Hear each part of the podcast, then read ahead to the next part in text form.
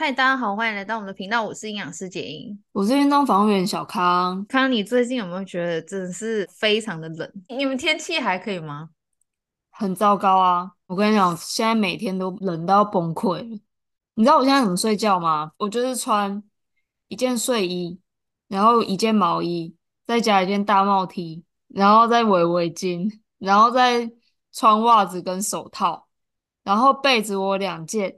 我把它折成两半，所以我一共盖四层。然后我睡前再泡脚，我连这样都会被冷醒，我真的要疯了，已经连续好几天了。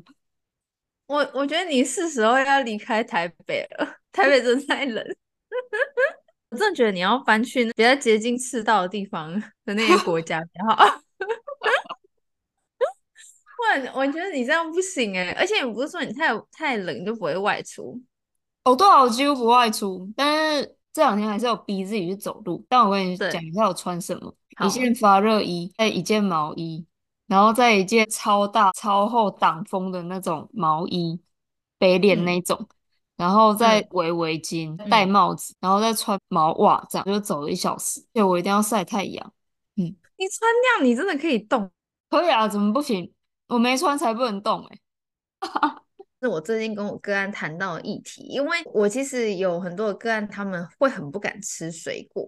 我我不知道康，你对于譬如说一个在减重减脂的人，跟你以前那样，然后在那种动力很强大的时候，你对于水果的感觉是怎样的？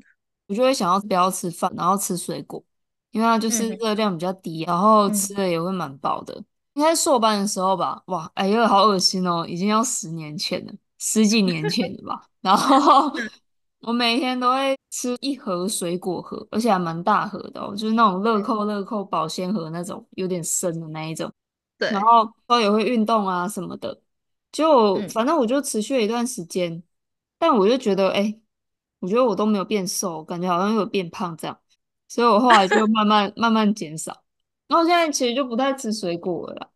嗯嗯嗯，对啊，我遇到很多人，他会跟我说，因为台湾水果真的太甜了，嗯、或者是显而易见很甜的水果，像是凤梨或西瓜，他绝对不吃，他就会跟我说，哦，我不会吃那种水果，我可能只吃芭乐，你知道吗？他们通常会跟我讲，他只吃芭乐跟奇异果，然后这种。不是很甜的，然后他也不敢吃多，他一次可能就是吃个几口而已，他就觉得、嗯、哦，这样就差不多，不然等下血糖就会飙高。所以其实我后来接到的人，他们会是不太敢吃水果的减重者，或是他几乎觉得说果糖很可怕，所以他就完全不要吃，所以他的食物选项里面就是不会有水果这个东西。嗯嗯嗯，那。其实我觉得六大类食物啊，没有哪一个是绝对的罪恶。当然，台湾的水果是真的很好吃，也比较甜。但是我觉得没有像大家这么恐慌，然后对于它好像觉得说，哦，那我完全不要吃，或是我一吃它，我血糖就会飙得很高，然后就很危险啊，或是很容易变胖这样。我们先来想一下，水果它里面的成分，以及它进到我们身体里面会发生什么事，还有说你在减重，或者是说你怕胖的人，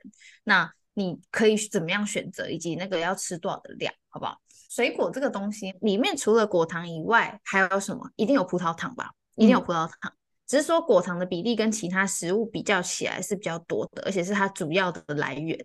那它里面一定还会有一些维生素、矿物质，好，然后还有一些纤维，就这样，然后跟水分。所以你吃下去才会觉得蛮有饱足感，因为有水分、有纤维。那维生素、矿物质这件事情，有些食物里面是没有的，所以吃水果一定有它的重要性。就是我会觉得大家一定每一天都要吃一点水果。那至于果糖跟葡萄糖这件事情哦，果糖比较特殊，因为果糖它在我们身体里面的代谢路径跟葡萄糖，就是我们一般吃饭吃面的那个葡萄糖，其实是不太一样的。嗯，不过如果你每一天吃的水果不是像小康，你刚刚讲那样，就是直接吃一个乐扣一大盒。如果不是吃那么大的量的话，你每天都吃一点点，那其实你吃下去的那个呃果糖，它不会进到我们血液里面那么多。其实它在小肠就可以被我们的小肠的细胞去做代谢、消化，然后做吸收。但是如果你吃的量超过一定的程度，也就是说我的小肠它也已经把它处理完，处理完以后剩下多的，它就一定会。借由肝门静脉进到肝脏，那它进到肝脏里面的时候，其实还是会分解成我们需求的那个原料，就是葡萄糖跟乳酸，一定还是会。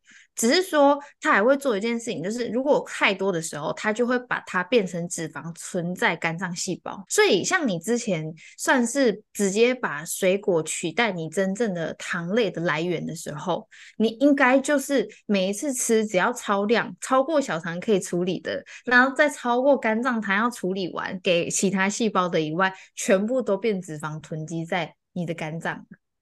嗯，对啊。就是一段伤心的往事，对，就是因为它很特别啦，就是说在肝脏是蛮大部分处理它的一个脏器细胞。那如果你直接存在肝脏里面，是不是一件很可怕的事？是啊，因为久了你就会影响到我们的胰岛素的调控，所以很有可能会不会变成糖尿病？会的，如果有一直持续的时间很久的话。所以要特别小心。好，那再来就是会有脂肪肝的问题吧，对吧？就是如果你真的吃很多，每一次都是吃超过能够处理的量，然后你平常活动量又不是很高，所以你就会发现可能肚子会越来越大哦，真的，就是中广型的肥胖，肚子会越来越大，因为它囤积在肝脏的部位比较多。那我们今天拿全身上下，其实帮我们处理能量最多的就是肝脏，肝脏细胞。所以如果呃你一直不断的在往那个地方丢脂肪，那你其他的能量处理的速度就会变慢啊。所以你会不会日渐的变胖？会，你的体脂就越来越高。所以我我觉得水果你每一天吃一点点的时候，真的是超级加分。可是你超过一定的量的时候，就是大大扣分，而且胖的速度会比其他食物来得快很多。这是它可怕的地方。这时候是不是大家就会想说，那什么叫做一点点？什么叫做 OK？我们可以接受的量？其实，呃，我跟你讲，在人类的研究，就是用人体当做呃实验的对象的这个报告是没有的，是没有的。但是研究者他们有使用小老鼠去做果糖的代谢研究，得到的结论就是，基本上如果你的每公斤体重吃进来的果糖量是小于零点五公克的话，那不会出现。刚刚讲的会脂肪肝啊，然后呃，在血液里面甚至有比较大血糖波动的一个问题。不过它的对象是小老鼠，所以小老鼠身体那么小嘛，我们人类比它大蛮多的。所以我觉得这个数据它虽然没有办法用在人类身上，可是我觉得至少是一个蛮安全的数据，就是一定你小于每公斤体重小于零点五克，一定安全，一定安全。好，那我举个例子。如果今天是一个六十公斤的人好了，那你每一天可以吃进去的果糖的承担力是多少？是不是六十乘以零点五？是不是就是三十克？嗯。那每一份的水果，它里面所含的果糖的量，每一份约莫是十五克，那你可以吃到的水果的份数大概就是两份以下。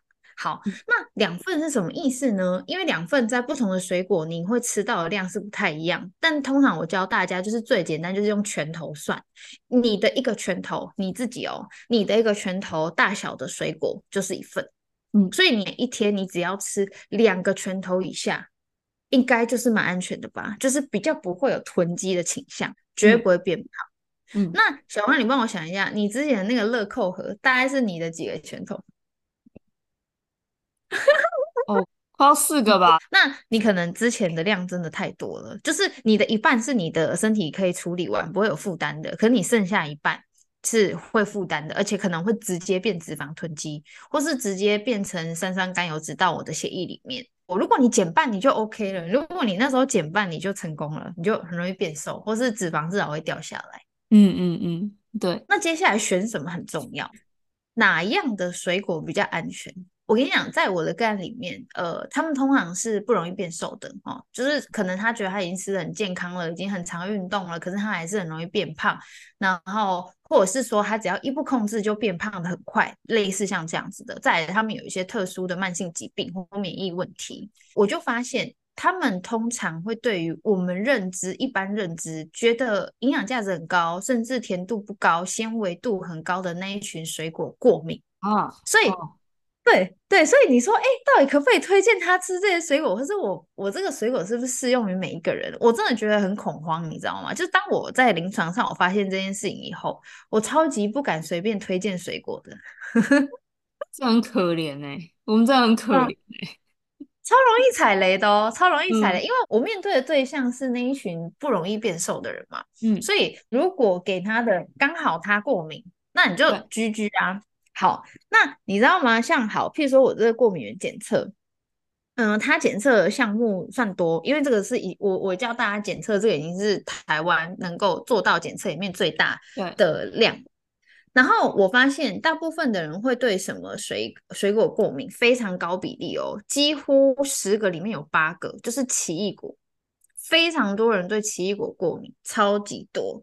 然后再来就是那个香蕉，非常多人对香蕉过敏，嗯、非常非常多。然后再来就是凤梨，嗯、非常非常多人对凤梨过敏的比例是超级高的。然后再来就是葡萄，很多人也对。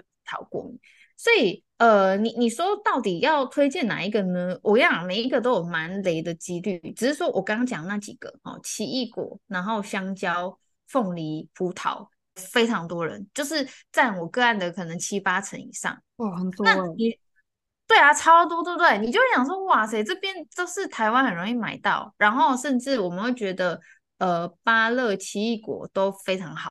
健身的不是很爱吃香蕉，哇，这样不是傻眼？对对对，很爱吃香蕉。哦，还有一个就是那个圣女小番茄，小番茄吧，嗯，很多人爱吃那个番茄，或者是会觉得番茄很有饱足感嘛，嗯，所以就会用它。可是我跟你讲，对番茄过敏的人也很多，蛮多的。而且之前我们在前面讲那个那个蔬菜的那个茄科植物那个地方的时候。嗯嗯，对，就有讲到它啊。不过那时候还是蔬菜，所以现在啊，我对于水果的那个推荐就很不敢推，很不敢推。我觉得你先做过敏源，然后你做完以后，我们再看你可以吃什么。因为你如果一吃到你身体的发炎性荷尔蒙一直在分泌，或者是你整天拉肚子或胀气，我觉得这件事情很可怕。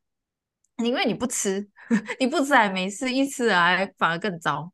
好，那。经由我的这些实际上临床的案例，我统整下来，因为我做那么久了嘛，统整下来，我真的最推荐大家，几乎没什么雷的，就是比例上会对它呃过敏啊，或者是不消化，非常几率很低很低啦，就是可能两三成的以下才会有的。我跟你讲，第一个我最推荐的就是葡萄柚，嗯，葡萄柚是一个很棒的水果，呃，不过呢，我每次推葡萄柚的时候没什么共鸣，喜欢它的人不多，很可惜啊。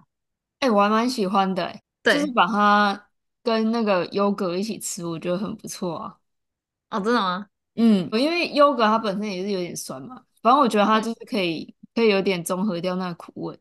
然后现在想象起来，可能用一点点蜂蜜也不错，应该可以帮助消化吧。没错，没错，所以我，我我觉得，我想葡萄柚真的很棒，它带苦味，可以抑制食欲，纤维、水分也蛮多的，所以会蛮有饱足感的。然后糖分也不高。嗯，再就是对它过敏的族群，就我我的临床经验观察蛮少的，所以我蛮推荐葡萄柚的啊。所以如果大家可以试着接受它，嗯、然后像小康讲的一样，你可能可以搭一些东西一起吃的话，那我觉得很加分。你你吃它就非常安全。嗯，然后第二款就是柠檬。柠檬，因为还是水果嘛，只是我们吃它大部分是柠檬汁。那你看，跟我前面几集讲到那个手摇饮的那个柠檬系列，所以为什么很推它？因为大部分人不太对它过敏，我很少很少遇到对柠檬过敏的人。然后它又高钾，它果糖也不高，对，所以我就觉得它很加分啊。那当然，呃，如果你真的敏牙齿敏感，你唯一一个风险就是你牙齿敏感，你就要少一点，或是你尽量不要 浓度太高，就是只有这个。嗯这个问题这样子，对，第三个就是莓果类，呃，莓果类啊，基本上像草莓啦，台湾最多能够买到就是草莓、蓝莓。那像国外的话，比较能够买到的还有那个覆盆莓这一类型的莓果类，蔓越莓。我跟你讲，对莓果类过敏的人也很少，就是我几乎遇不太到。所以，呃，莓果类在我的个案，就是他们在 run 的时候，他们在吃他们的饮食控制啊，然后要减盐啊，然后减少发炎啊，然后减脂的时候也非常非常好用哦。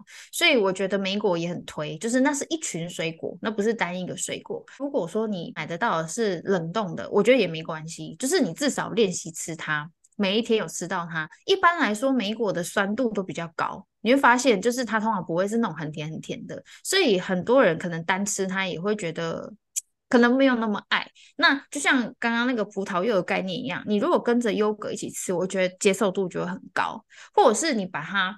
呃，打到蔬果汁里面去，譬如说你用一些胡呃胡萝卜这一类型的那个蔬菜，它带比较多甜分的这个蔬菜，然后跟莓果一起打，用那一杯蔬果汁去喝它补充，我觉得也很好。就是至少你吃得下去，而且你觉得这样每天吃它也不会觉得很痛苦，就是可以去中和掉。呃，可能我们在吃它的时候感觉比较没有那么舒适的的时候，而且吃莓果它只是糖分比较低，但它酸度我觉得还好，就是接受度跟。柠檬比起来，我觉得好很多，而且也比较不会对牙齿敏感，所以我觉得蛮推荐的。今天不管对象是谁，我就是推这三个：葡萄柚、柠檬跟莓果类。哦，都是偏酸的东西，没办法，没办法，这才是宇宙给我们的解答。减肥的路本来就是酸的，我想减肥的路不只是酸的，还是苦的嘞。但是所以葡萄柚啊，你看。因为我觉得哈，我我真的觉得就是，其实糖这个东西，你你就是有一点，但是你真的不要过多。其实对对养生啊，对于整个肠胃道的消化啊，对于血糖控管啊，真的真的还是比较好啦。所以我跟你讲，我遇到蚂蚁型的人有没有？蚂蚁型的减重者，他一开始的那个痛苦指数真的就比较高。你有遇过你朋友身边的朋友，就是他一定饮料要喝半糖以上的吗？你有遇过吗？应该是没有，可是我觉得我可能可以想象啊，因为我以前是蚂蚁啊，我只不喝饮料而已。但什么蛋糕什么，uh, 我不是跟你说我可以一口气吃半条什么的，很可怕啊。但是因为我最近就是蛮在乎我皮肤的，对，我现在没什么钱，那我就没有办法买营养品，然后我就想到你说的那个话嘛，就是与其吃营养品，倒不如不要吃错东西。然后所以我现在就觉得我吃东西我一定要更谨慎，这样我已经没有空间可以犯错了。然后，然后我昨天就看到一个讯息，就是糖还会让皮肤的细胞糖化，胶原蛋白就会开始脆弱，嗯、脆弱之后就会更快流失，然后皮肤就会更快垮下来。我就觉得真的很可怕。嗯、其实如果啊，你把一个人的寿命用五十二乘以九十的方格，然后把它一格一格这样画下来，你就画到你年纪的地方，就会发现，哎，生命是很短暂的，然后吃那个糖就会再更快。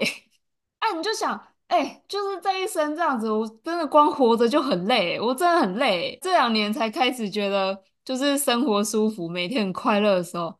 那、啊、我如果在吃这些，我觉得我就是情志毁了我人生，我不能再这样子。虽然我刚刚还是吃了一颗糖果啦。你吃那个糖果还好啊，就小小的啊。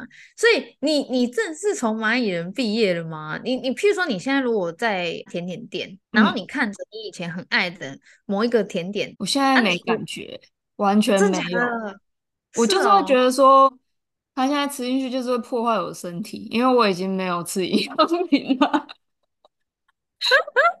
我偶尔还是会吃一点甜的东西啦，就是有时候我觉得吃完饭我就真的很想改变味道这样。然后明明知道可以刷牙，可是我就想吃甜的，还是会有那时候。但是就是、嗯、现在其实吃不了太甜，是吗？就是呃那个味道带给我的冲击，我已经不觉得幸福。